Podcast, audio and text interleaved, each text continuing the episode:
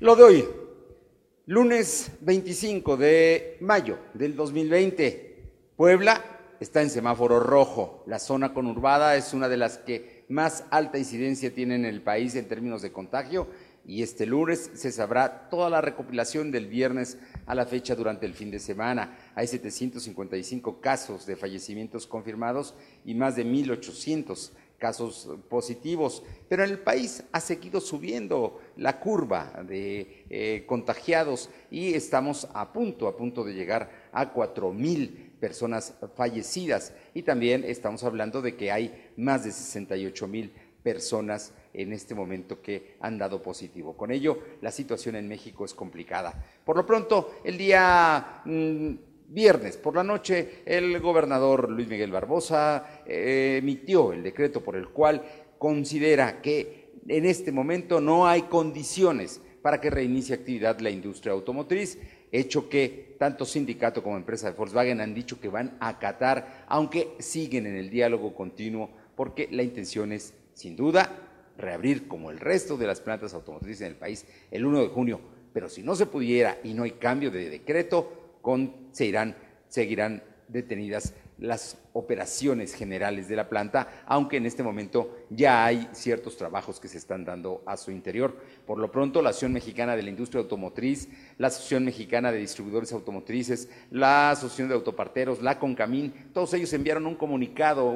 y una carta eh, en la cual le dicen al gobernador Barbosa que es necesario reabrir las condiciones, que es una industria muy segura, que en Puebla hay 97 mil trabajadores vinculados al sector automotriz y de autopartes, que es un asunto muy importante para el Tratado de Libre Comercio con Estados Unidos y Canadá y que por lo tanto esperan que haya reactivación. Eso es hasta el momento lo que está. El gobernador insiste que no es negociable y que se mantendrá el tema de que no hay condiciones para la reapertura el próximo lunes 1 de junio de las actividades en las empresas armadoras de autos. Por otra parte, el día de ayer el periódico El Heraldo de México publicó en su primera plana una nota que generó furor en las redes sociales y que hablaba precisamente de el control a las escuelas privadas por parte del gobernador a través de la Ley Estatal de Educación que se aprobó el día 15 de mayo. Lo cierto es que eh, generó una serie de comentarios porque se establece el control, porque los rectores del consorcio insistieron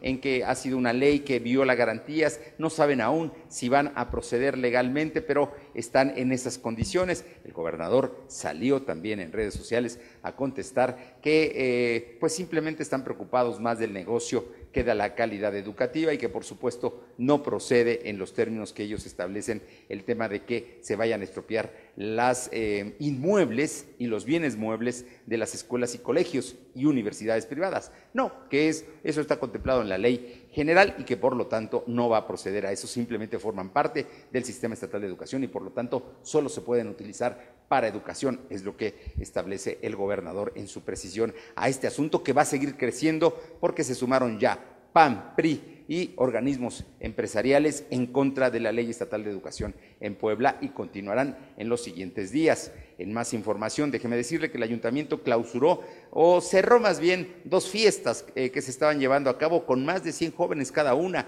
una de ellas en Aguasonta, otra en eh, la unidad habitacional del Seguro Social. Son fiestas que se supone son fiestas COVID, pero que evitaron que continuaran. También se canceló un... Em,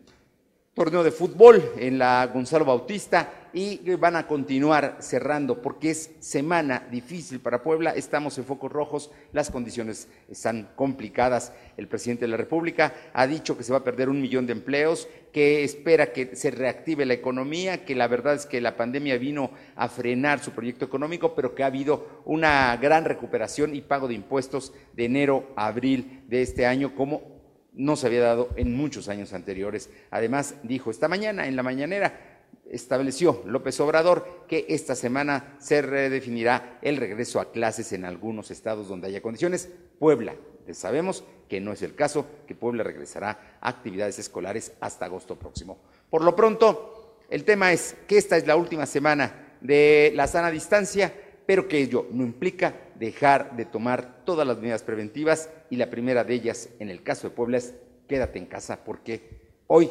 estamos en una condición que sigue subiendo precisamente la curva de contagios y también de fallecimientos. Lo de hoy.